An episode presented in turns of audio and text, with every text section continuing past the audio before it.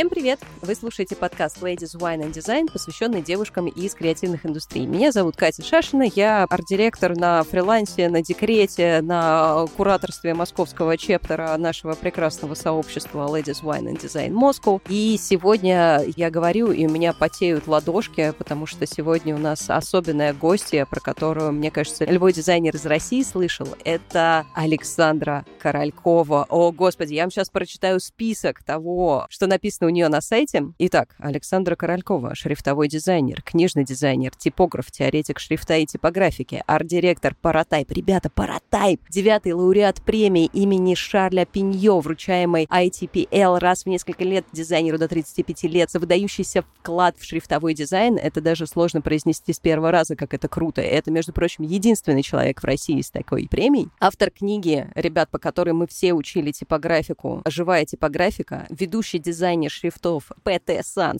PT Serif. Ребят, вы все их используете в э, своих дизайнах. Шрифт, который я, кстати, Саша, у тебя сейчас буду спрашивать, как правильно читается. Сирса, Серсея. В общем, я слышала много вариантов. Я говорю цирце обычно. Если совсем литературно цирцея, мы все говорим цирце. Цирца. Голос, шрифтовая система Сбера и других, и член жюри конкурса «Современная кириллица» с 2014 года. Теперь только на «вы» и шепотом. Саша, привет. Я вообще счастлива, что ты согласилась участвовать в нашем подкасте. И спасибо большое. Это большая честь для меня и, мне кажется, для всего нашего сообщества, что ты сегодня с нами. Привет. Спасибо большое за приглашение.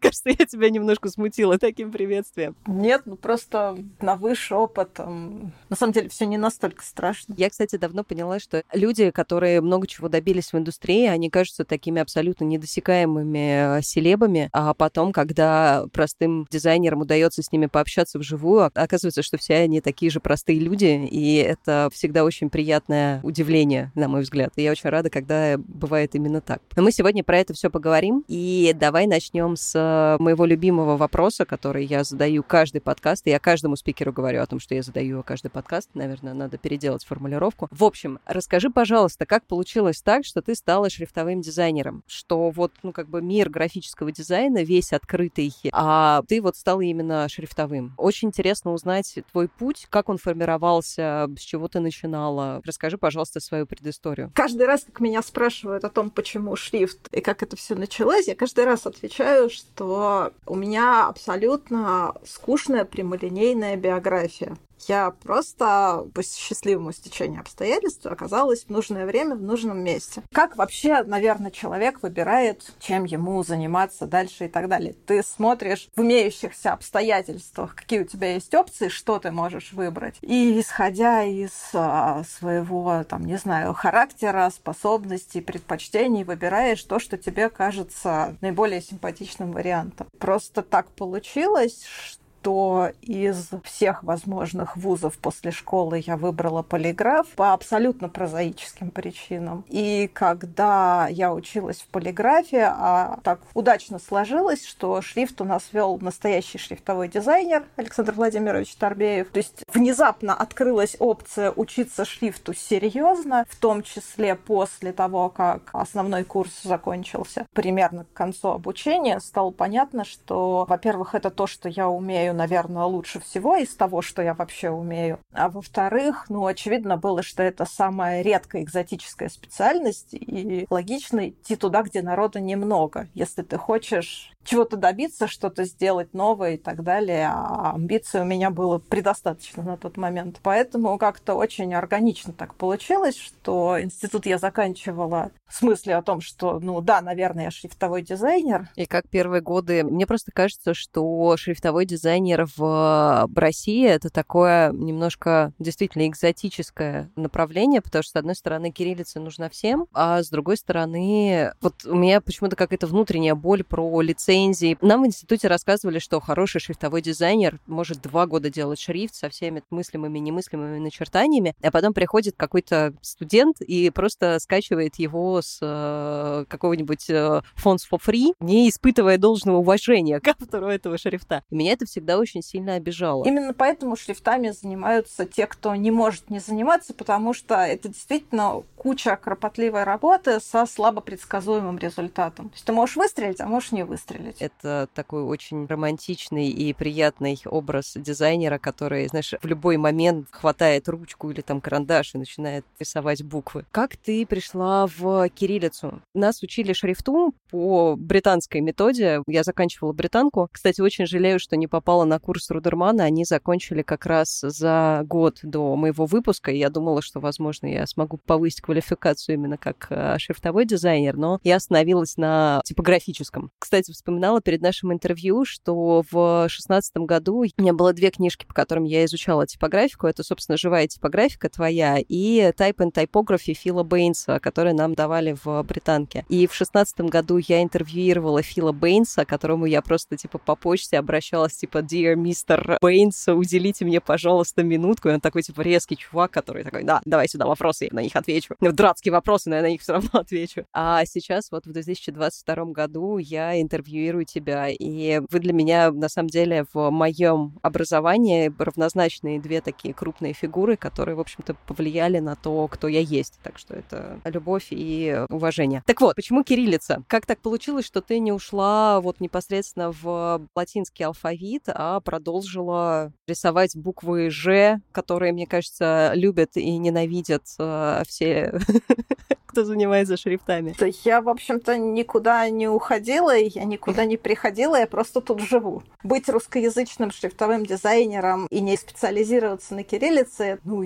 я таких людей не видела еще. То есть, да, есть люди, которые работают прицельно на MyFonts и выкладывают в основном только латиницу, потому что кириллица не настолько востребована. Но, в принципе, если ты живешь здесь, да, вот ходишь по улицам, смотришь, что происходит, при этом не рисовать кириллицу и не стараться сделать это наилучшим образом, это, мне кажется, просто что-то на грани безответственности и саботажа. Потому что вот ты этим занимаешься, ты можешь что-то сделать, и почему этого не делать? В полиграфии я бы не сказала, что была британская или какая-то другая программа. То есть, да, нас учили э, в основном по книжкам на английском языке, но, допустим, когда у нас был семестр каллиграфии, самый первый, Александр Владимирович всегда давал задания, а вот вы написали, значит, скопировали вас книги, алфавит, там, текст, латиницы. Прекрасно. А теперь попробуйте придумать кириллицу к этому почерку. Получалось у всех с разной степенью корявости, но это тоже такая интеллектуальная задачка, и, в принципе, вот с того момента я начала начала думать о том, что вообще-то можно сделать нормально. То есть есть у многих наших дизайнеров предубеждение, что кириллицу нельзя хорошо написать ширококонечным пером. Нет, это неправда. Можно. Да, немножко придется поломать голову, немножко придется повертеть перо, но какой-то глобальной проблемы в этом нет.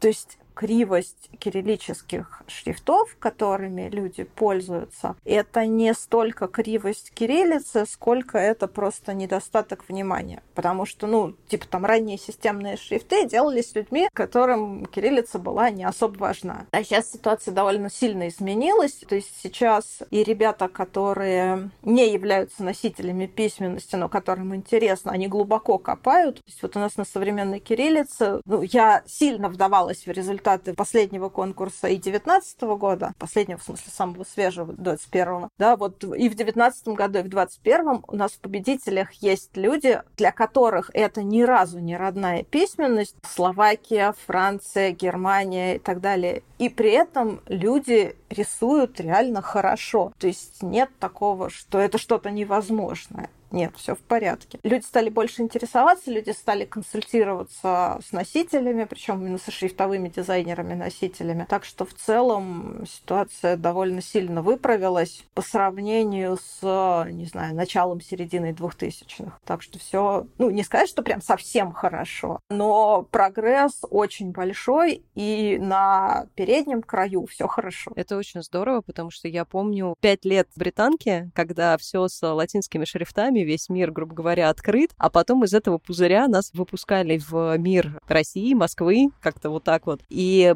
понятное дело, что русскоязычные заказчики, я помню, как у нас у всех практически ломались глаза, когда мы работали с теми же самыми шрифтами, в общем-то, но они вот не были доведены до ума в кириллическом формате. И ты, например, там все пять лет вот эти вот обучения работаешь с каким-то шрифтом, а потом пытаешься этот шрифт включить в проект на русском языке и просто плачешь кровавыми слезами. И очень радостно, что сейчас э, вот этот вот маятник как-то качнулся в сторону, и сейчас, мне кажется, это хороший тон делать. Понятно, что есть условно декоративные шрифты, которые априори идут с небольшим количеством начертаний, а когда это шрифт э, для текста какой-нибудь э, такой читабельный, хороший, его делают и с раскладкой на греческий язык, и с кириллицей, и, в общем, со всеми мыслимыми и немыслимыми лигатурами, и это становится нормой, что просто выгрузить шрифт в 30, сколько латинских букв? 26. 26. Ну, на самом деле, еще куча акцентированных. Угу. Там тоже, на самом деле, все не так просто. Я представляю, у меня до сих пор с э, британской скамьи лежит шрифт, который я есть, периодически просыпаюсь э, на энтузиазме, что сейчас я его допилю. Он у меня уже практически весь отрисован, мне осталось третий, я просто забила на кириллицу. Мне очень стыдно, но я поняла, что если я хочу хоть когда-нибудь его, ну не то чтобы анонсировать, я просто скажу, типа, ребят, у меня есть файлик шрифта, и я буду этим гордиться. Но если я еще и кириллицу начну делать, я просто умру. Я как раз вот, видимо, тот человек, который 8 лет э, рисует 26 на 3, еще циферки, и знаки пунктуации. Ну, это зависит просто от того, сколько времени ты можешь уделять процессу.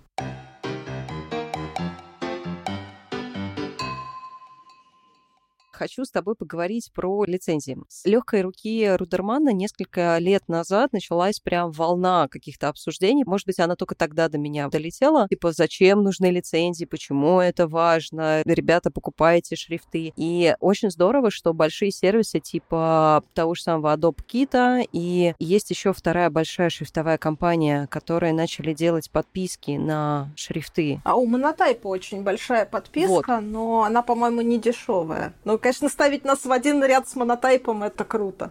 Ну, мы примерно одна сотая по объемам от монотайпа, если не меньше. Тем не менее, в моей голове вы плюс-минус на одной планке всегда стояли. Это приятно, спасибо. В общем, расскажи, пожалуйста, что с э, лицензиями, потому что, к сожалению, то, что за последние несколько месяцев э, сверху пришло добро на пиратство, и то, что очень сложно теперь делать какие-то внешние платежи, как ты думаешь, как это скажется на той борьбе за оплату шрифтов, которые которая была? Конкретно на нас это практически никак не сказывается на самом деле. Ну, условное добро на пиратство, оно про софт, наверное, который никак иначе добыть нельзя. Да и то оно, знаешь, настолько условное, что, по-моему, добром-то его назвать сложно. А со шрифтами все вот ровно как было, так оно и есть. Да, сейчас гораздо сложнее покупать лицензии на шрифты того же монотайпа и других студий, но в принципе с платежами через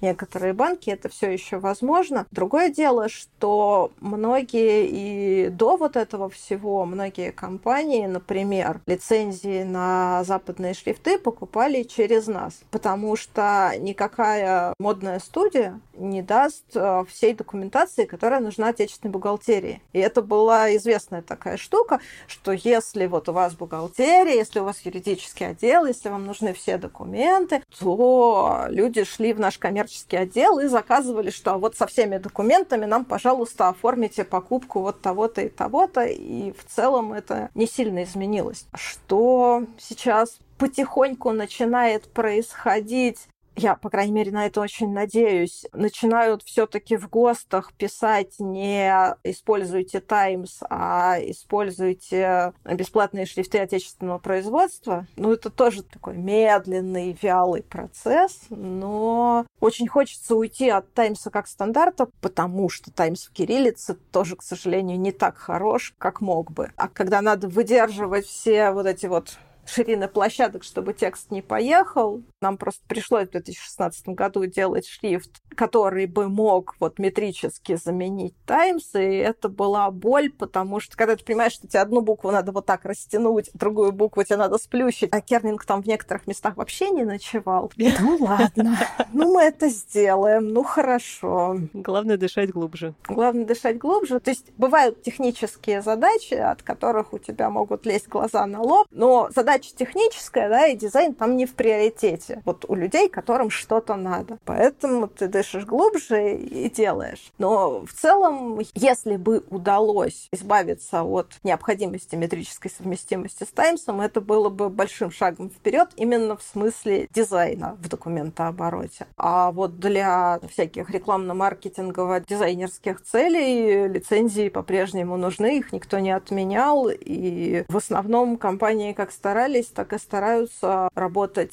все-таки с отечественными студиями, ну, хотя бы потому, что документооборот. А в смысле лицензирования, сейчас такой немножко переходный период, если интересно, потому что первоначально цифровой шрифт защищался, ну, и вот в Америке, например, сейчас защищается как софт, как программа. А у нас и во многих странах Европы, кстати, тоже шрифт защищается еще и как дизайн, как рисунок. То есть были прецеденты, я писала несколько экспертиз то, что вот этот шрифт использован или не вот этот. И да, сейчас шрифт защищается как дизайн. То есть постепенно ответственность за легальность шрифта перекладывается с дизайнера который раньше вот был обязан держать у себя на компьютере строго лицензионные файлики, на конечного клиента этого дизайнера. То есть вот сейчас в первую очередь лицензионность файликов будут спрашивать с клиента. И вот если у него чего-то не найдут, он может попытаться свалить вину на дизайнера. Поэтому самое главное вот в смысле лицензии, если вы работаете с каким-то шрифтом, и если шрифт не бесплатный, то надо обязательно предупреждать клиента, что ему нужна лицензия, ему нужна вот такая-то лицензия, лицензии,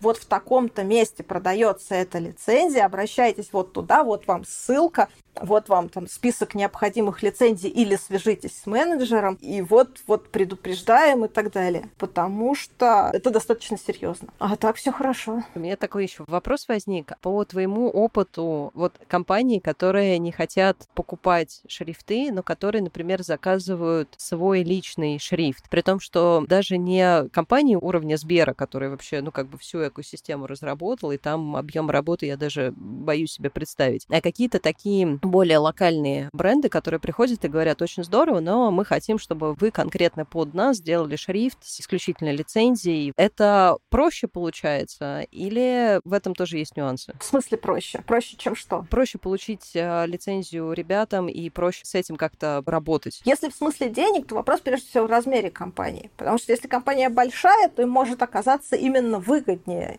заказать свой собственный шрифт, чем покупать много дорогих лицензий на много таких применений, много таких применений. А в смысле проще или не проще, ну это как минимум дольше, потому что ты минимум несколько месяцев, а то и год ты ждешь своего шрифта. То есть, да, ты можешь получить там какую-то первую бету, болванку через несколько недель, но это все равно, это, это процесс. Но зато все хотелки, которые есть, их можно реализовать. То есть приходят ребята и говорят, что а, вот у нас в интерфейсе сейчас используется робота, нам нужен шрифт, на который будет идеально переходить с робота. Поэтому нам нужен шрифт в духе того, что у нас уже используется, но чтобы по метрикам он вот идеально совпадал, и да, можно все подогнать, и ребята просто переключат шрифт, хоп, и все сработает. Ну, либо нужен какой-то характер, которого больше нигде нет, либо нужны какие-то технические моменты, чтобы,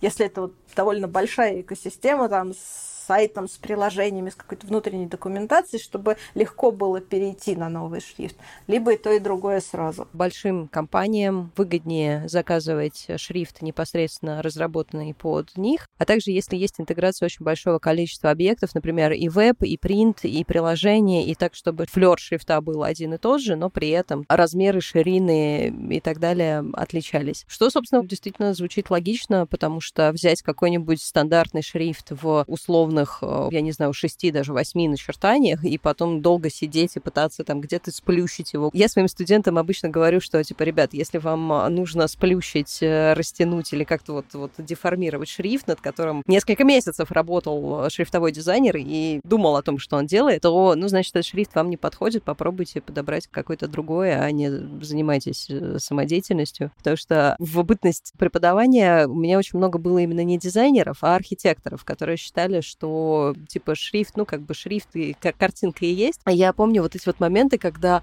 ну, меня не влез заголовок, поэтому я взял, сделал, как бы, скейл ему, и у меня так глаз начинал чувачка подергиваться. Но самая жесть были клиенты. В какой-то момент я делала логотип на бадоне, и ко мне пришел клиент и сказал, вы знаете, все очень здорово, все очень классно, все очень красиво, но давайте в бадоне засечки отрежем, они нам не нравятся. И отрезала засечки, поплакала и перестала работать с тем клиентом просто. Потому что душа поэта не пережила такого насилия. Да нет, почему? Отрезать засечки, это может быть неплохой идеей. Не в том варианте, к сожалению.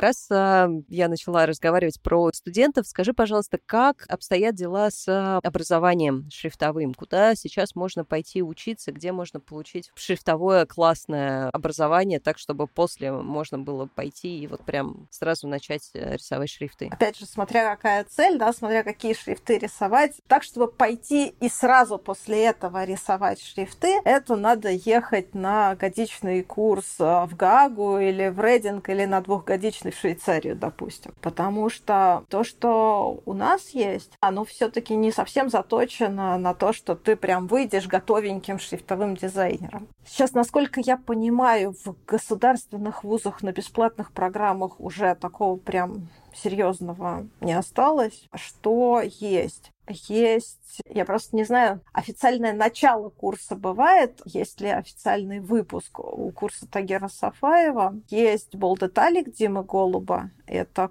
курс месяцев на пять примерно. И есть э, двухнедельная шрифтовая мастерская Маши Дариули и Торбеева. По-моему, есть что-то при студии Барбанеля, но тоже такими напрыгами. Самый предсказуемый результат, видимо, получается у Димы на болдеталике, но все-таки меньше, чем полугодовой курс. Это не... То есть курс хороший, да, курс систематический, но это не то, что сделает тебя за полгода шрифтовым дизайнером. Это напихивает какое-то количество теорий в голову. То есть что вообще такое шрифтовой дизайн? Можно рассматривать обучение шрифтовому дизайну как обучение иностранному языку, потому что вот реально это настолько неочевидные вещи в основном, что до них нельзя дойти путем только здравого смысла. Самостоятельно, без там чтения теории там, или слушания научиться шрифтовому дизайну, это непросто. Это возможно, но придется очень много читать, очень много копать информации. Так вот, если сравнивать шрифтовой дизайн с иностранным языком, чтобы выучить как-то язык, да, что тебе понадобится? Тебе понадобится фонетика, чтобы на нем говорить, чтобы как-то более-менее правильно произносить слова. Тебе понадобится грамматика, чтобы строить фразы, строить предложения, там, конструкции какие-то собирать. И тебе понадобится словарный запас. Да, фонетику можно изучить сравнительно быстро, грамматику, в общем, тоже можно изучить сравнительно быстро, ну, там, логика же какая-то в этом есть, да, а слова можно потом учить всю оставшуюся жизнь. То же самое со шрифтовым дизайном. Фонетика шрифтового дизайна — это оптическая компенсация. Условно там, что круглые треугольные знаки надо свешивать под строкой, иначе они будут выглядеть меньше, чем прямоугольные. Или там, что даже в самом геометрическом шрифте вертикали всегда немножко толще, чем горизонтали. Иначе будет выглядеть плохо. Это изучается очень быстро и легко. Грамматика шрифтового дизайна, это логика того, какая часть буквы какой соответствует, а куда смотреть, какие части должны быть одинаковыми, как это зависит от того же пера ширококонечного или остроконечного, то есть какие-то такие вещи. И это на самом деле тоже можно запихать в голову буквально за несколько месяцев. Это реально. То есть там ничего такого сверхсложного для понимания нету. Есть неочевидные вещи, но сильно сложных нет. А вот лексика — это насмотренность. Это знание истории шрифтового дизайна, знание того, что сейчас происходит, кто что делает, как, зачем, почему, для чего. Вот вся эта история, классификация, формы, что у каких типов общего. И вот это вот, это приходится всю жизнь изучать, и ты постоянно наталкиваешься на что-то, чего ты не знаешь, это нормально. Знаешь, например, когда появились антиквы с строчной буквой А, у которой вместо капли, ну, такой вот обычной кругленькой капли, засечка или острый клювик. Можешь предположить? У меня есть мысль, она немножко сумасшедшая, что просто в какой-то момент она отвалилась с наборного шрифта деревянного, как-то, ну, отковырялась, и все посмотрели, и оказалось, что это неплохо. Сознательная засечка вместо капли, когда могла появиться. Экономия материалов. Вот оказалось, что в 1930-е. Сейчас вот часто люди рисуют такой клюв или засечку в букве А, да, я вот думала, что это достаточно современная штука, там, не знаю, не раньше каких-нибудь 70-х, ничего подобного. Вот буквально на днях выяснилось, что в 30-е запросто голландцы рисовали засечечку, и здорово же. Невозможно знать все картинки, да, всех шрифтов, и ты постоянно что-то накапываешь, находишь, открываешь для себя новое, оказывается, что кто-то из коллег это вообще давно уже знал. Возвращаясь к Болдеталику, очень хороший курс, но вот то, что связано с логикой, студент делает в своем шрифте сам, а вот то, что связано с историческими референсами или вот какими-то вещами, требующими больше-больше опыта и эрудиции, ему подсказывают преподаватели. То есть на выходе такое продукт коллективной работы, да, во многом вот Диминой, например, потому что он очень любит копать исторические источники. На выходе, ну, все таки ты не совсем готовый шрифтовой дизайнер, но ты понимаешь, как это устроено и куда копать дальше. А если прям становиться готовым шрифтовым дизайнером, надо сначала уже иметь какой-то шрифтовой бэкграунд, причем достаточно большой,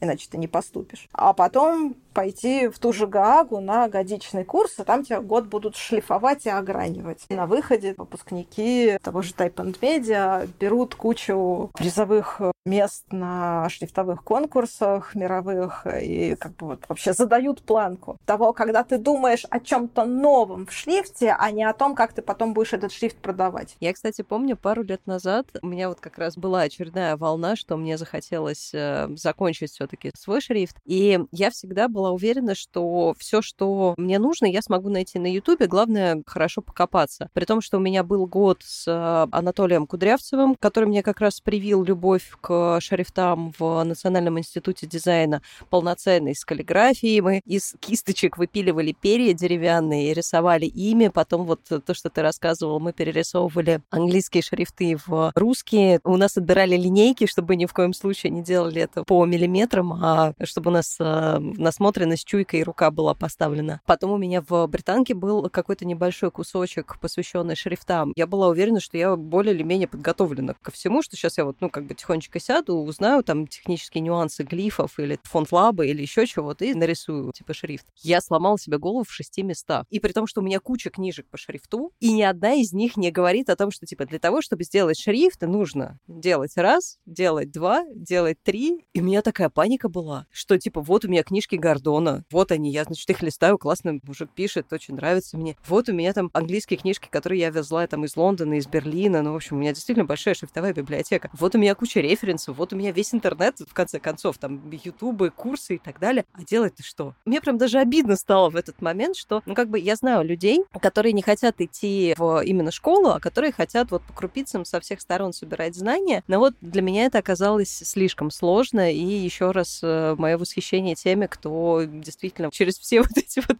шрифтовые козни, которые есть, что типа в России с э, образования есть, но мало, не в том объеме, и хотелось бы больше, что книжки как бы те да не те, YouTube тот да не тот, и все равно как бы выпускаются шрифты, все равно отрисовываются буквы, и я понимаю, насколько усидчивости это требует и желание продолжать это делать. Так что респект и восхищение. Спасибо. Ну вот особенно если кто-нибудь, допустим, сидит где-нибудь глубоко в провинции, да, то вот только то, что ты можешь накопать. При этом главное все таки практика. Никто тебя так хорошо не научит шрифтовому дизайну, как шрифт, который ты сделаешь самостоятельно, сделаешь его криво, ты его кому-нибудь покажешь, потому что на самом деле вот до сих пор у нас обучение шрифту это очень во многом такое средневековая передача знаний в устной форме от учителя к ученику.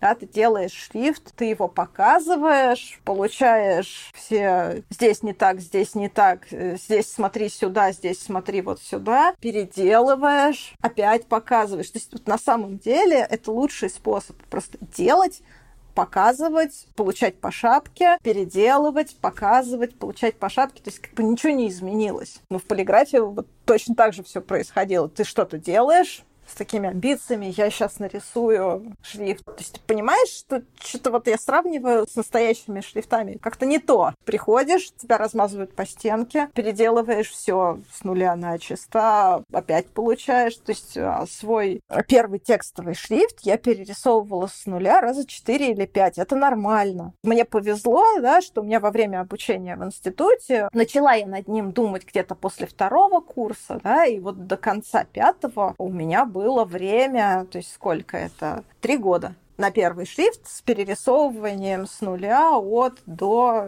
и после этого еще там где-то годик ушел на допиливание. Ух. И на самом деле это реально один из лучших способов обучения. Если у тебя есть время, силы, желание. То есть вот мне повезло, да, у меня это время было во время обучения в институте, когда ты, в общем-то, не особо что делаешь. Да, то есть когда ты можешь не сильно думать о том, чтобы выжить, потому что, ну, как тебе выживать надо в любом случае. А вот когда человек по вечерам после работы вот это вот все, то это прям можно только шляпу снять, это заслуживает очень большого уважения. Да, как говорится, нужно очень хотеть делать то, что ты делаешь, для того, чтобы делать это вот в да. таком формате. Расскажи про профдеформацию. Есть ли у тебя, вот мы сделали такой вопрос, и я над ним очень хихикала каждый раз, потому что я как типографический дизайнер, мне очень сложно брать в руки половину книжек. То есть я прихожу даже в книжный, в какую-нибудь республику, беру книжку хорошего издательства, и у меня уже глазомер наметан, я вижу, что, типа, вот здесь сжали параграф трекингом на, типа, минус 40. И весь параграф, у меня лежит такая книжка, не буду сейчас называть издательство, чтобы, что называется... Знаем мы такое хорошее издательство, которое этим грешит. Да, я с таким разочарованием. Я теперь читаю книжки, вот если мне нужно прочитать книжку именно текстовую, а это не какой-то там артбук или э, красиво сделанная штука. Сейчас еще детские книжки появились. Но я их читаю с телефона, потому что там у меня нету каких-то ожиданий, а вот в бумаге я покупаю что-то, чтобы, ну, вот действительно человек постарался, чтобы я была уверена, что книжка сверстана хорошо, вот насколько это возможно. Если ты ходишь по городу и обращаешь внимание вот на вывески, флайеры, еще чего-то, у тебя тоже должны быть, мне кажется, стальные нервы, чтобы спокойно реагировать на происходящее. Вот как у тебя это бывает? На самом деле нет. Тут многослойная конструкция информация получается. То есть, с одной стороны, да, вот говоря про те же книжки, я очень люблю книжки, это, собственно, моя вторая специализация, книжный дизайн. Да, я когда что-то покупаю для себя, я стараюсь выбирать, ну, то есть, что я покупаю? Да, я покупаю либо книги по дизайну, там, по шрифту, по и так далее, которые обязаны хорошо выглядеть, иначе на черта их вообще покупать. Либо я покупаю детские книги, и ты знаешь, вот, во-первых, кстати, сейчас ситуация прям тоже очень заметно изменилась к лучшему. То есть, если ты раньше заходишь в книжные магазины, и ты хочешь сразу закрыть глаза и бежать, то вот в этом году я зашла в Питере в подписные издания. Я понимаю, что таких книжных магазинов очень мало. Возможно, он такой один на всю страну, кто знает. Но я зашла, я походила по нему так побольше часа. И подумала, что да, с тех пор, как я заходила последний раз в книжный магазин, как все здорово изменилось, какие ребята молодцы, все красиво. Ну, практически за редкими исключениями. Что касается хождения по улицам и так далее, да, и вот то, что мне позволило в тех же подписных изданиях искренне восхищаться. На самом деле у тебя начинают там лезть глаза на лоб или сворачиваться уши в трубочку только когда ты на начальных этапах своего шрифтового пути. То есть, знаешь, как любой неофит хочет быть святее Папы Римского. Я вижу косяк, сейчас я всем укажу косяк. На самом деле просто реагировать реагировать на все возможные косяки, это просто впустую тратить нервы, силы, энергию. Не то, что там стальные нервы или что-то, нет, просто ты воспринимаешь это как общий фон. Ну, вот я, по крайней мере, воспринимаю. Есть какой-то общий фон, ну да, ну, если я начну сейчас докапываться до любого первого попавшегося примера, ну да, ну есть проблемы, ну и что, где их нет. Зато на этом общем фоне ты сразу видишь выделяющиеся в лучшую сторону вещи и радуешься. То есть, когда я первый раз увидела в том населенном пункте Московской области, в котором я живу, вывеску, набранную ПТ-серифом, я искренне обрадовалась, потому что люди не поленились взять mm-hmm. несистемный шрифт, молодцы какие. Точно так же, когда ты видишь что-то, что прям вот лучше остального уровня, ты радуешься. И радуешься, что с каждым годом этого становится больше и больше. Нет, у меня нет таких проблем, что я вижу косяк, и меня начинает от этого плющить, потому что, ну, наша жизнь состоит из косяков. Что ж теперь? Всю жизнь страдать? Если бы я могла распечатать э, вот этот вот твой пассаж, может быть, мы так и сделаем. Это просто настолько хорошая, правильная и жизнеутверждающая фраза. Ты начала причем говорить про неофитов, что, значит, вот первые ребятки, которые только-только начинают, я прям почувствовала, знаешь, такое, я выучил правила, я знаю, как надо, и вот здесь неправильно. И прям такое желание сразу всем рассказать, потому что, типа, ребят, я знаю, я знаю, как надо, и вот это вот неправильно. Я прям почувствовала вот это, и это действительно так. Я никогда об этом не задумывалась. Потому что ты не можешь взять и одним махом исправить весь мир. Ну, не можешь. Ну, вот реально. То есть за что я еще очень люблю полиграф? За то, что я туда пришла каким-то совершенно диким идеалистом, потому что я туда пришла в 17 лет после школы. Вот это вот все сейчас... То есть я вообще не знала, что я буду дизайнером. Я просто выбрала вуз художественный с каким-то практическим уклоном. Когда тебе, позволяя остаться идеалистом, мягко внушают мысль, что не-не-не, дизайнеры не спасают мир. Ты сильно-то не рассчитывай на это. На выходе ты уже понимаешь, что ну да, дизайнеры не спасают мир, но я могу по мелочи сделать что-то лучше, и это все-таки куда-то ведет в нужную сторону. И это, мне кажется, очень ценным. Вот эта идея того, что у людей есть гораздо более важные проблемы, чем дизайн, чем поставить буквы правильно, чем не сплющить их там на вывеске и так далее. И то, что ты делаешь, делаешь, это, ну, по сути, вишенка на торте. Но это не повод отчаиваться, потому что если ты делаешь свою работу хорошо, твои коллеги делают свою работу хорошо, если все неравнодушные к миру вокруг дизайнеры делают свою работу хорошо, то постепенно каждый что-то улучшает на тысячные доли процента, если брать вот в общем по стране, по миру. Но много тысячных долей процента вместе — это уже движение вперед в какую-то хорошую сторону. Просто не надо рассчитывать рассчитывать на мгновенный эффект. Если ты долго и методично что-то делаешь, и особенно если ты делаешь что-то не в стол, а что-то, что реально используется, то да, ты влияешь в том числе на картину мира вокруг. Вот на те же вывески, на те же упаковки в магазинах, которые ты видишь, потому что кто-то же их делал, и этот кто-то, наверное, даже если он самоучка, он чему-то как-то где-то учился, что-то он смотрел как референсы. Если ты попадаешь в эти референсы, уже хорошо. Поэтому, мне кажется, так. Только маленькими делами, но ну, если ты 10 лет стучишь головой в одну и ту же точку, то какой-то результат от этого будет. Хотя бы по чуть-чуть. Это уже второй подкаст, где мы обсуждаем теорию малых дел. И я на самом деле как-то никогда не воспринимала дизайнера как вот именно человека, который может по чуть-чуть, послегка улучшать. Ну, то есть я всегда знала, что дизайн — это про функционал и эстетику, и у него есть задача сделать что-то лучше вот в каком-то локальном смысле, там, сделать упаковку более функциональной, интересной, чтобы ее там взял покупатель. Но это всегда были отношения вот клиент, деньги, макет, ну, какая-то коммерческая составляющая. Либо были совсем такие волонтерские проекты, где мы говорим про то, что просто посмотрите на нас, обратите на нас внимание. В британке была фраза raise awareness to, то есть, ну, вот именно подсветить какую-то проблему, чтобы пошел какой-то мыслительный процесс. А вот то, что можно менять культурный код именно своей работой в любой сфере жизни, то есть даже там ты делаешь упаковку для клиента, окей, хорошо, у него повышаются показатели, но при этом, если на тебя равняются другие коллеги, то вся полка с этими продуктами, она становится лучше. Ну, в общем, да. Даже когда ты работаешь с клиентом, ты же работаешь не только для самого вот этого клиента, ты же работаешь для его клиентов тоже. Поэтому, если ты можешь сделать то, чего от тебя хочет клиент, но при этом постараться удержать планку вот визуальной культуры, это уже шаг в нужном направлении.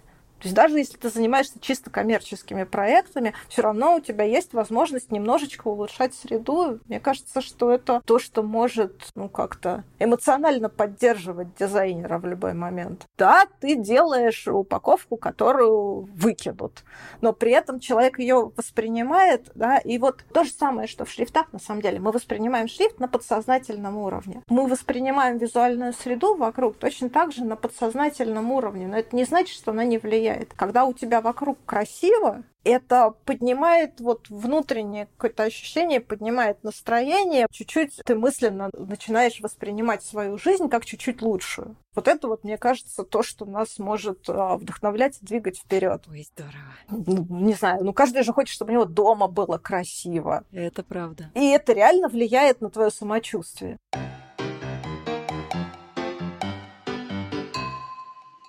Расскажи про живую типографику. Как она вообще написалась? Планируешь ли ты живая типографика 2? Они возвращаются.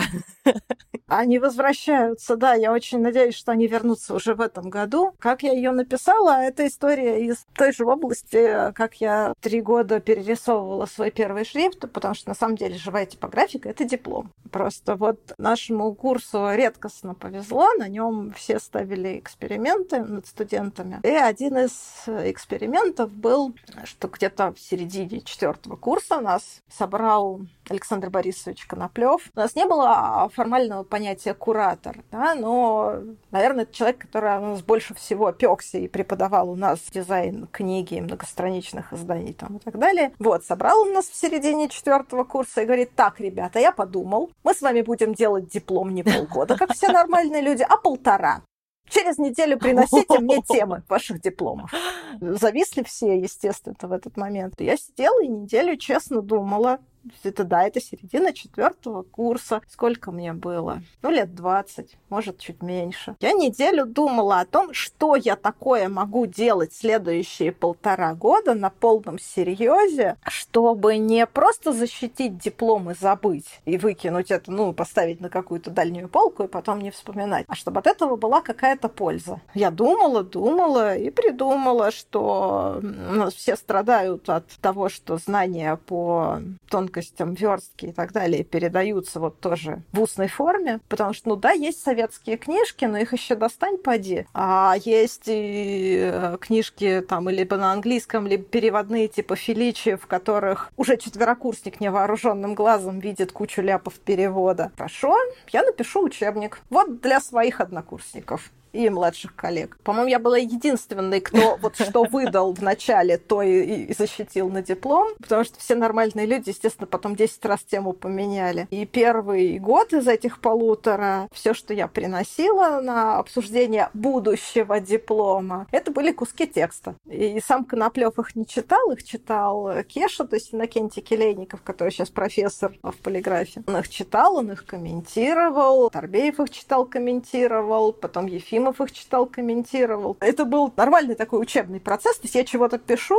мне выдают тоже, что вот здесь недостаточно точно, вот здесь не совсем так, а вот здесь вот я это правлю, опять пишу. И вот последние полгода, да, я честно делала макет, который потом полностью переделала. Ну, макет я переделала для реального издания, а текст по большей части остался тот же. Так что это просто, опять же, удачное стечение обстоятельств что была возможность какие-то запихиваемые мне в голову более умными людьми теоретические знания изложить в письменном виде. Класс. А то, что это новое переиздание в этом году будет или новая книжка? Я бы ее назвала «Живая типографика 2.0», потому что название на слуху, и оно всем нужно. Там просто за те годы, которые прошли с момента написания, с момента первого издания, там часть информации просто устарела, особенно то, что касается вот технических каких-то моментов, шрифтовых форматов, а, шрифта на экране и так далее. То есть все изменилось вообще полностью. Да, с другой стороны, какие-то вещи надо, наверное, немножко уточнять, потому что я бы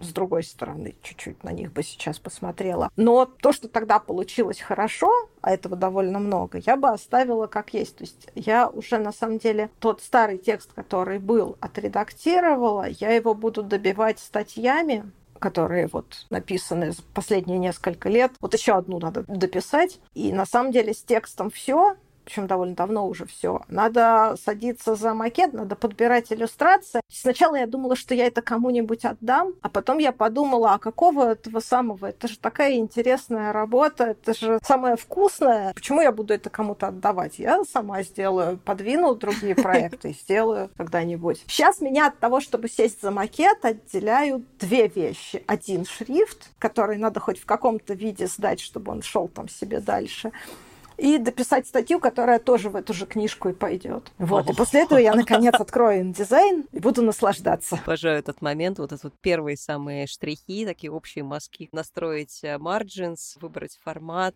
Понимаю, рада за тебя, рада, что такая возможность есть, и рада за нас, что мы скоро увидим живую типографику 2.0. Не знаю, насколько скоро, но я буду очень стараться.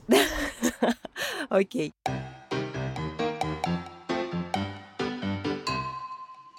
У меня, на самом деле, такой последний вопрос. Он у меня записан, наверное, так более, что, значит, ты создаешь впечатление успешной женщины, которая, значит, все на свете успевает. Но хочу внести немножко интимной переписки, причем даже не моей с тобой, а тебя с Ингой, про то, что ты написала, что ты как будто бы не наша ЦА, как спикер, потому что не ходишь к терапевту, живешь за городом, что все у тебя хорошо, в общем-то. Вот. Я в тот момент настолько обрадовалась, что что существуют все-таки такие люди, которые не ходят на терапию, которые получают удовольствие от работы, которые не выгорают, которые смогли. Ты живой человек, ты живое доказательство того, что все, к чему мы стремимся, оно существует. Любимая работа, любимая специальность, любимое окружение. И вот как? Расскажи. Ты же понимаешь, что ответ ровно такой, как в анекдоте. Никак. Сейчас я попробую нормально объяснить. Ну, во-первых, да, вот со стороны впечатление вот оно такое. А вот ты сейчас видишь у меня за спиной белую стеночку, да, я вот могу сделать вот так. Вот это вот наглядная иллюстрация к тому, что происходит. То есть, на самом деле, я точно так же, как все нормальные люди, ничего не успеваю. Просто, ладно, не просто. Года 3-4 назад я поняла, что я реально ничего не успеваю вообще, что вся моя деятельность как-то бессистемна, и реакция на внешний стимул и спасает меня только то, что у меня есть общее представление о том, что надо делать, но при этом там куча каких-то задач прошляпливается, и вообще полный раздрай происходит. Я, с одной стороны, занялась систематизацией того, что я делаю, да, и попытками организовать хоть как как-то свой рабочий процесс. С другой стороны, почему не происходит выгорание, а потому что, ну вот ты видела, да, что вокруг, потому что у меня дети, то есть у меня нет физической возможности выгореть по работе, потому что до работы еще надо добраться. Да, я живу за городом, да, в собственном двухэтажном доме, который мы же сами и спроектировали, все прекрасно, с мужем, детьми, большой собакой, щеглом в клетке. Это все супер, но при этом я всегда дома, дети всегда дома. Вот мы буквально на днях отдали младшего ребенка в детский сад. Это было неочевидное волевое решение, но просто она очень компанейская, ей совсем тошно дома. Да, так это каждые там несколько минут мам, мам, мам, мам. Для того, чтобы сесть поработать, это надо применить титанические И потом усилия. за час успеваешь сделать просто все задачи, которые другие люди делают за полторы недели заранее все продумать, что и как ты будешь делать, потому что у тебя будет не так много времени, когда ты дорвешься до компьютера, и ты топ-топ-топ-топ-топ-топ-топ-топ. Реально я в декрет не выходила никогда. То есть э, ну, у меня было там 2-3 недели на то, чтобы прийти в себя и быть в состоянии сидеть. После этого в любой удобный момент, ты садишься за ноут, у тебя в одной руке ребенок, в другой клавиатура, мышка или трекпэд, и ты что-то там делаешь. Вот он дом, в котором мне ничего не убрано. То есть вот что в первую очередь страдает? Страдает домашнее хозяйство, естественно. Потому что с помощницами в наших краях не очень все просто. Я все мечтаю, чтобы ко мне сама пришла какая-нибудь добрая женщина, которая бы сказала, ладно, я раз в неделю буду приходить и убираться. Но почему-то, видимо, местные добрые женщины не знают о том, что они мне нужны, поэтому это пока из разряда таких мечтаний. Поэтому ты пытаешься как-то себя организовать, заранее продумать, что как ты будешь делать. Выгореть по работе не дают дети, выгореть в отношении детей, вот это, кстати, бывает, потому что я не из тех людей, которым реально интересно возиться с детьми.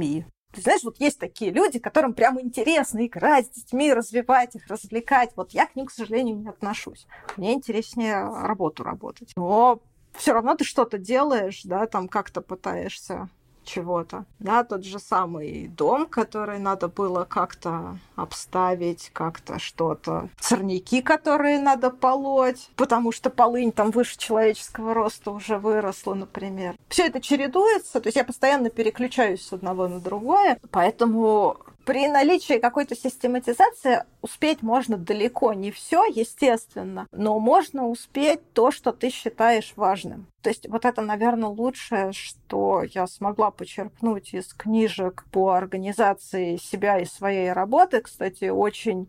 Вот у меня лучше всего сработали джедайские техники Максима Дорофеева и магическая уборка Мари Кондо вот в комплексе. Основная идея в том, что ты не успеешь всего, ты никогда не успеешь всего, и, в общем-то, не надо и пытаться. Просто надо в день впихивать хотя бы одно такое дело, которое тебя двигает вперед, которое позволяет вот куда-то там на будущее делать какой-то задел. И, в общем-то, да, даже если ты 20 минут в день занимаешься чем-то, что потом окажется нужным и полезным, это действительно вот те же самые маленькие шажочки, которые тебя двигают. Я пишу руками в тетрадочке списки дел. Надо мной муж смеется, что у тебя списки со списками. У людей пакеты с пакетами, а у тебя списки со списками. Да, у меня списки со списками. Ну, чего-то я немножко делаю. Да, что страдает? Страдает домашнее хозяйство, как я уже сказала. И страдает, допустим, просмотр кино и сериальчиков, потому что я их не смотрю совсем вообще. Я не смотрю кино, я не смотрю сериалы, я не слушаю подкасты, я не смотрю ютубчик. Я не могу это делать фоном, потому что я отвлекаюсь тогда,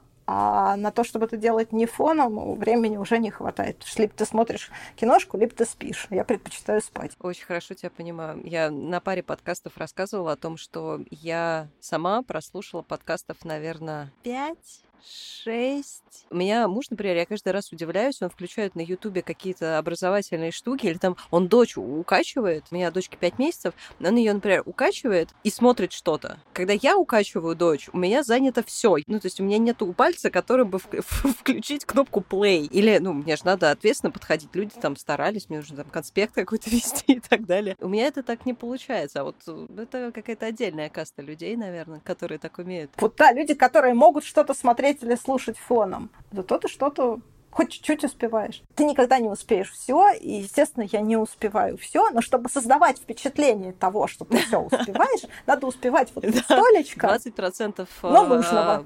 вложений приносят 80% результата, как э, учит нас э, какой-то умный дядя. У меня же с именами вообще как-то все очень плохо. Ну, типа того. Принцип Парета. А книжка Роберт Кох, что ли, книжку про это написал, но я ее не смогла осилить, потому что как-то она оказалась скучнее, чем многие из э, других книжек по продуктивности, прочитанных мной в порядке отдыха за обедом. Мы с тобой обсуждали, какой э, финальный совет и какое напутствие ты э, могла бы дать, и мы с тобой обсуждали это в формате шрифтового дизайна, но, ты знаешь, мне кажется, напутствие успевания всего по чуть-чуть, вместо того, чтобы строить грандиозные планы и не делать их вообще, оно, мне кажется, гораздо более применимое к, к большой аудитории. Да, наверное. Вот, кстати, да, потому что перфекционизм — это болезнь очень многих шрифтовых дизайнеров.